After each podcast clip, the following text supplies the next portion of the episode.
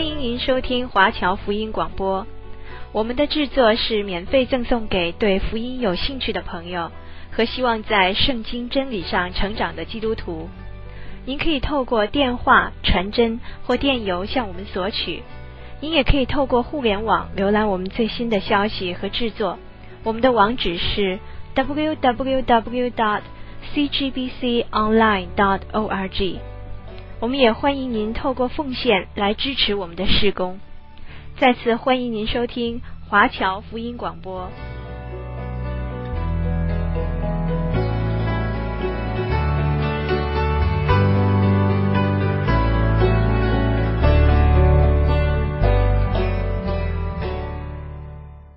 马上修马老师，我们在这个节目当中是一系列的讲到马太福音第五章啊，登山宝训，耶稣亲自的教导他的门徒该教导、该传递出去的讯息该是怎么样子的。因此，我们在这边做探讨每一个福分跟每一节的经文，我们都很仔细的去看一看，在我们的生命当中是不是有做到耶稣所说的。因为成为基督徒不是只是挂个十字架。在身上，或者是带那个 cross pen 那个金笔哈，那个十架的金笔。当时我以前认为基督教有可能就是像加入一个呃什么俱乐部哈，每个月就付个十一奉献，就是加入这个月费，好，就你成为一个会友，那这样子可以保证你上天堂。但是其实真正的教会不是如此的，人必须要重重生得救。才能够进入神的国度，啊在神的国度里面开始学习如何成为天国的公民、天国的子民。神有每一个国家都有他的法则，神国也有他的法则。神说：“如果你做这些事，你就是爱我；你做这些事，你就是我的孩子。”所以在我们像我自己本身活到二十一岁才成为基督徒，有二十一年的污染。有二十一年的悖逆，有二十一年的错误的这些教导，我必须要去更正。借着神的话语，像个过滤器一样，清洁我的思念，清洁我的思考模式，清洁我的一些的观念，才能够知道到底成为神国的子民该去怎么样子面对这个人生。我就发现每一个福分都带有他的这个每一个这个呃这个登山宝训里面。都有他的福分，而这个福不是说呃，所以这里因为它的翻译从那个亚兰文翻成中文，就翻成英文，然后呢，我们这又翻成中文哈。那这个他这个呃有福的，不是说好像啊、那个虚心的人有福了，好像你你虚心，你未来就有福哈。但是而是而是讲这个有福，其实这个这个这个是一个现在这个拥就可以拥有它，而不是一个未来过去我们盼望等待以后，不是。是现在可以拥有这样子的福分。好，今天是讲到马太第马太马太福音第五章第十到十二节，为义受逼迫的人有福了，因为天国是他们的。哇哦，天国是属于这些为义受逼迫的人。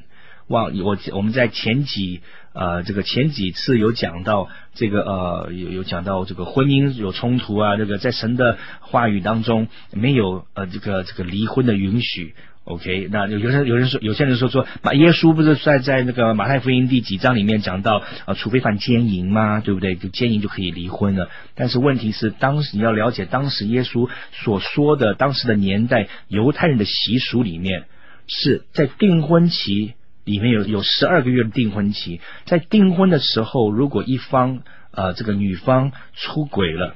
男方有权把这个婚姻休掉，就如同这个地上的这个呃，这个耶稣在地上的父母亲玛利亚跟约瑟，他们订婚了，但是呢，后来玛利亚怀孕了，他的呃未婚夫约瑟不希望羞辱她，希望暗地的休掉这个婚姻，所以在犹太人的习俗里面，在这个订婚的时期当中，如果这个婚姻出轨的话。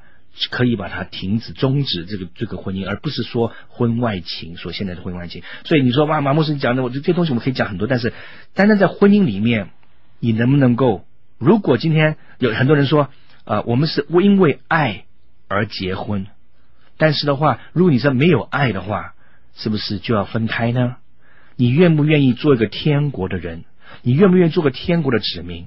你愿不愿意为义而受逼迫？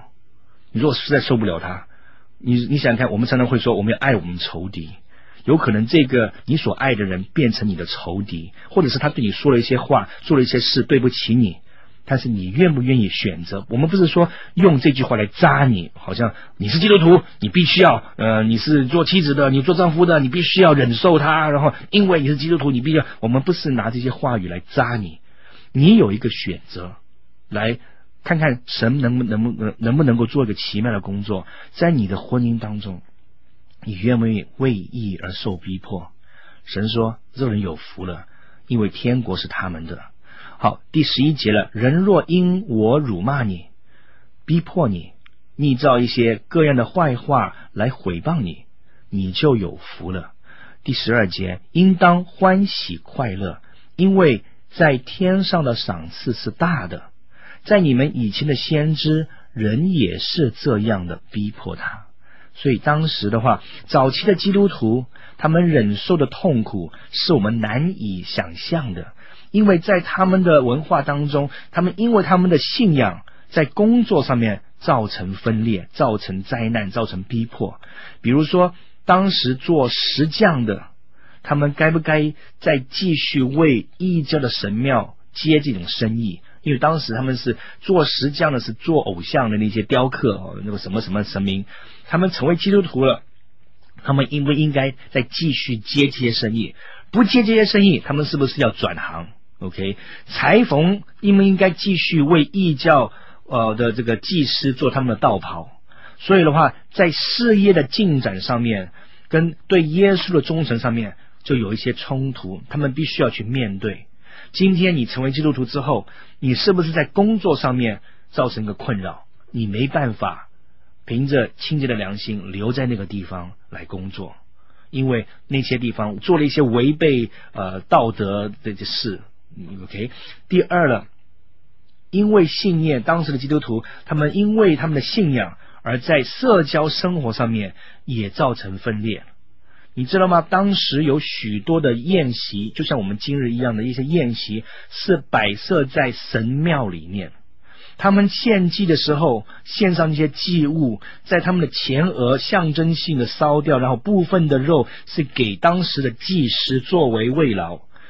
其他部分的肉是给敬拜者来摆设宴会、宴宴席的，所以当时的基督徒被邀请了，这个呃去到这些的呃餐宴当中。他们应不应该一起分享、一起吃这些的食物？你知不知道？当时他们那些呃呃，这个罗马帝国当时跟希腊文化当中，他们有这些庙宇的话，他们是把一杯水倒在地上献给他们的神明，就像我们的谢饭祷告一样。好了，基督徒可不可以跟这些异教徒的崇拜当中有份，跟他们一起同同吃这些食物？有些人说。现在的人说，如果今天我们碰到一些事件的话，拜过了食物，那么就呃做个祷告，呃耶稣保水洁净就可以去吃了。那你如果相信这样子的话，你去做。但是，我我自己亲身的经历哈，很很很很奇妙的是，呃我在呃还没我我六岁离开台湾，然后呃十五岁就在香在在香港去美国哈，那从来。自从去了离六岁离开台湾之后，就没有回来过台湾。哦，那在美国长大了，然后美在美国的朋友看过什么庙宇之类的。我成为基督徒了两年之后，有一天晚上我做了一个梦，好像神知道要预先让我知道这个台湾一些状况啊。当时我在梦里面，我就走进了一个嗯，我在梦中看到呃，走进那个建筑物，红色的柱子。有金色的雕塑物在里面，所以你知不知道这个什么东西？就是我们叫庙宇嘛，哈。所以我我就不在做梦里面梦见我走进那些庙宇里面，然后走到他们的后门后院子，在后院子里面，在梦中我看见有两张桌子，两张长桌子，两张桌子上面都有食物，然后两群人都在吃东西，在梦中有个声音，他们就就告诉我。说台湾的基督徒没有力量，是因为他们吃了拜过的食物。哇！我从梦中惊醒，我还记得那当时那种状况。我因为我根本不知道什么是庙宇，我都没来，没没进过庙宇，没看过。后来直到我回台湾的时候，我所面对的是我的岳母。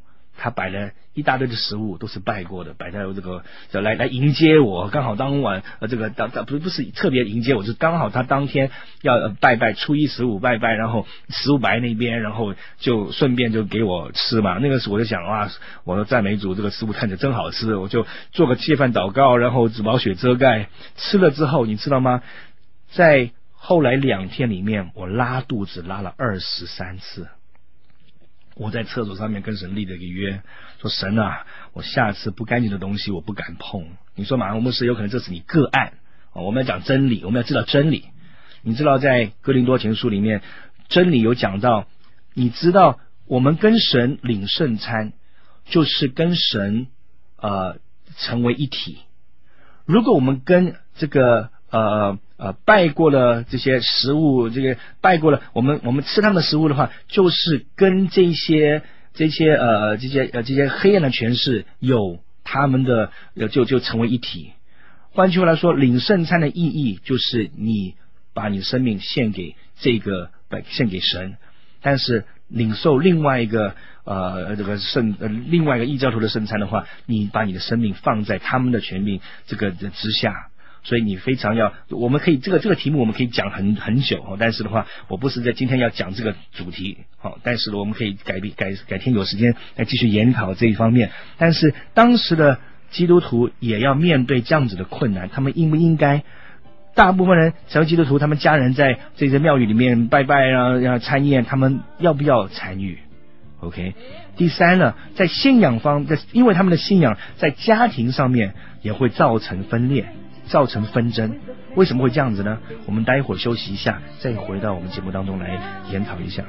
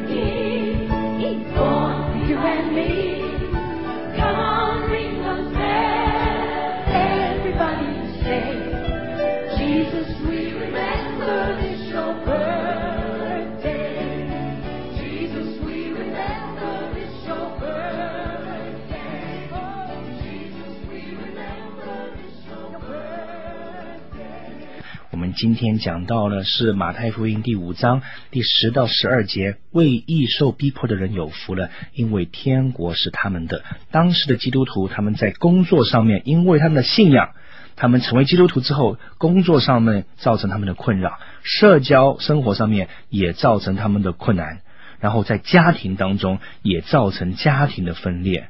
他们自己成为基督徒，他们的丈夫或者是妻子跟其他人家中没有其他人信耶稣。那他们是唯一的基督徒，常常都有这样子的事情，他们常会被家人所遗弃，所以犹太人成为基督徒的话，在犹太人家族当中的话，他们认为是非常丢脸的事情。你为什么会跟随一个挂在十字下面这上面这个死这个死刑犯？你可以，呃，对他们来说非常不能了解。所以当一个犹太人家族里面一个人成为基督徒的话，通常来说就就被驱逐离开家庭里面。被赶出来，被断绝关系，用用这种方式来方式来勒索他，好像你如果如果这个这个呃，你成为基督徒的话，我们不认你，不跟不要跟你住在一起。所以当时的基督徒要面对这样子的问题。其实，在我们现代的生活当中，现在的这个基督徒，他们也要面对同样的。像我在我家里面是唯一的基督徒，我太太在她的家族里面也是唯一的信徒。那我可以，我相信在我们教会当中，如果做个调查，大部分的百分之八十以上，很有可能都是家中唯一的基督徒。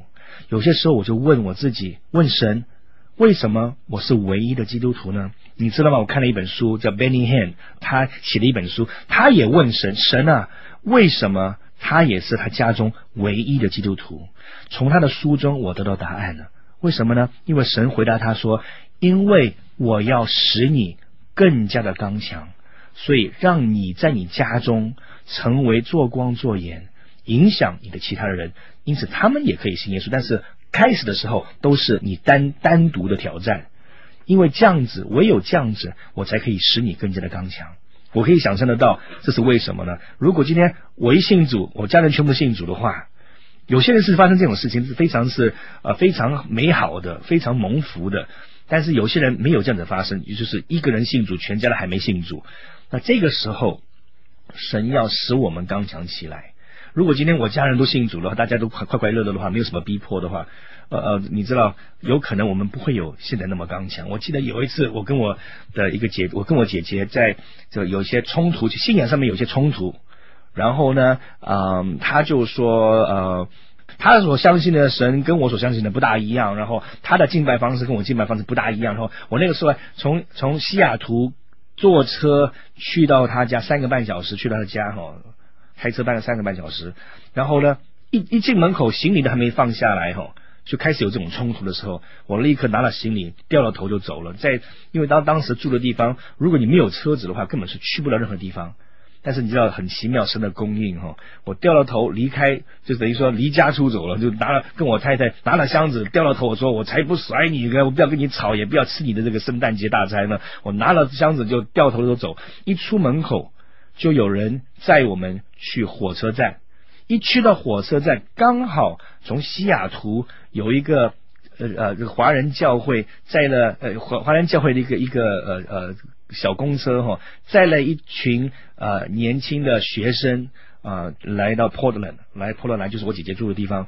然后当时我一看到他，我说：“你请问一下，你是不是回西雅图？”他说：“对呀。”我说：“你是基督徒吗？”我说：“他们说是啊。”然后哇，我们马上就上车，好像神已经一切都安排好，而且好准确。这个这这是神迹哈。好了，吵完架之后呢，掉了头，神就安排我回到我的家里面。好像那个圣诞节就是自己度过了，所以当我们有些时候，我很不希望这样子，很不希望跟我家人有冲突，我很希望传福音给他们听。但有些时候冲突一发生的时候，我相信是我我们带着纯正纯净的这种动机哈，神会供应给我们一个出路的。OK，所以我还记得。有一次，我跟我一个这个一个亲戚，他也是有也也信上面也是有冲突。我跟他说，你知道吗？这个呃呃，你要相信耶稣哈啊，因为呃耶稣为了我们而死，你真的不知道你会活多久。他说马上跟我说，你开玩笑，你岂有此理，你在咒诅我死。我说天哪，我这我不是这个意思，因为当时我的国语还没有那么流顺哈，所以讲出来的话有点很冲很直接。所以我就跟他说，我说你不知道你活会多活多久，你知道吗？三个月之后，他就过世了。当时他只有六十二岁。为什么会这样子呢？我相信神给他的一个机会，让他可以听到神的话语。就你知道，在在他临终之前，我们有这个荣幸，在病床上面按着他的手，他流着眼泪，我们为他祷告。他有没有信神？那只有真的是他跟神之间的关系了。我们的责任就是要在人面前为神来做见证。Amen。所以当时的基督徒，他们在历史当中的话，他们被丢进狮子洞里面，他们绑在柱子上面被烧，这些都是比较舒服的死的方式啊。你说被喂狮子还还有比较舒服，他们比较快死。有些当时罗马的这个尼禄王，他用人用纸包住他们，点在变成像个蜡烛一样，是人烛哈，人的蜡烛，放在他的花园当中当路灯，或者是把野兽的皮缝在基督徒的身上，让那些猎狗去追踪他们，去撕毁他们，或者是在这拷问台上面。用一些呃残酷的呃这种刑罚哈啊或比如说用用铅啊烧融融化的铅，然后浇灌在他们身上，然后会发出这些滋滋的声音，然后用这些铜烧红的铜浇在他们的眼睛啊耳朵啊，丢在他们的下体上面啊，然后烧那些该痛的地方他们烧啊，把他舌头割掉啊之类的。当时跟随耶稣的就要准备好。要受死了，而且当时罗马帝国他们为什么会逼迫基督徒呢？都是犹太人的搞鬼。OK，犹太人当时那些非基督徒的犹太人哈，他们宣布基督徒是一个吃人者，他们是吃人者，不是忍者龟的忍者，OK，是吃人的。为什么呢？因为他们说我们基督徒的我这个主主的晚餐，耶稣说这是我的身体，只要我们要喝吃他的身体，喝他的血。他们根本扭曲了这些真理啊，或者是他们的罗马这个这这这个这些呃犹太人，他们诬告基督徒是不道德的行为，为什么呢？因为我们基督徒有爱宴，当时罗马帝国道德堕落，他们的爱宴是真的是性爱的有宴会，所以基督徒也有爱宴，他们误解了，他们扭曲，故意扭曲，使罗马帝国对基督徒有一个不良的这种印象。而且他们又说，基督徒是制造纷争的，制造家庭破碎的。因为当一个基一个家庭一个人成为基督徒的话，家庭就有分裂了。所以的话，他们当时就这个罗马帝国不希望社会有纷争有动乱，所以他们非常重视这一方面。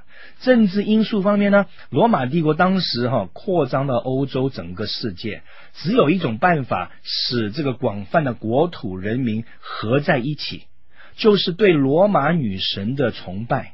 各省份的百姓很乐意奉行这一种的敬拜，因为罗马带给他们平安跟贤能的政府，有秩序，有公平。然后呢，陆地的那些土匪哈，海中的贼寇，所有的暴君跟独裁都被罗马公正所清除掉。各省的人民都甘心乐意献祭给他们所恩宠有加的这个罗马神明。这是在政治因素上面。所以，为什么罗马帝国后来变成神要来敬拜呢？就是记不记得圣经里面有有有说你要呃这个耶稣应该呃给税金给应该给给给钱给神呢还是给给凯撒？然后耶稣说该给凯撒的凯撒，该给神的神。但为什么罗马的皇帝会变成神来敬拜呢？我请请请请听下面根据这个历史哈。可是对于罗马女神敬拜的程度有了更进一步的发展，帝国产生了一位君王，他是整个帝国的化身。也可以做罗马女神的化身，因此百姓公认罗马皇帝为神，把一切属神的荣耀都归给这个罗马皇帝。各种庙宇也提高了他的神性而被建造，为了提高他的神性而被建造。所以吧，起初罗马政府还阻止这样子的敬拜，后来他们。啊、这个呃，当时的罗马的皇帝反对人把这个属神的荣耀归给人哈，但是时间一久，罗马政府看出对皇帝的敬拜可以带来帝国的统一，以皇帝为中心，最后皇帝的崇拜成为强迫的行动。每一个男孩子在罗马帝国的掌掌权之下，每一个男这个男孩子每一年必须要有一次的。点香对凯撒宣称他是主，这是基督徒不肯做的事情。凯撒的崇拜是考验一个人对政府在政治上面的一个忠心。罗马政府不允许任何不忠的存在，所以烧完香之后呢，这些年轻人会有一个证书，然后这个证书证明他已经做了，他已经烧香了，只要不要扰乱大家的社会秩序或者是礼仪。他可以拜任何其他的神明，而基督徒就是不肯这样子做。他们不拜的人，他们会失去保好法律的保护。就像你现在不买全民健保是不行的，一定要买。那同样的，当时你不拜凯撒是不行的，你不拜他，你就没有国家的保护，法律的保护，法法律不保护你。而且罗马政府因此是基督徒是一个动乱的秩序的，所以当时的这些这些呃基督徒他们被呃被逼迫被杀害，他们要面对那么大的挑战，远超过我们现在在台湾华人这个社会当中所要面对的，你知道吗？当我们你说马马牧师有可能我我我不需要呃，那我不需要我不是生活在那个时代，那我现在所面对的有可能你现在面对是你没办法忍受了这些呃同事，你的呃家里面的父母亲的逼迫，弟兄姐妹，请记住这一句话，我们就结束哈。固定的逼迫会带来固定的祝福，在你生命当中有固定的一根刺，那个刺。就是带给你背后有极大的祝福，所以为什么当时的基督徒他们看到逼迫来临，他们高高兴兴的迎接他，因为他们知道在背后隐藏的就是神的祝福。好，我们今天的节目到此为止。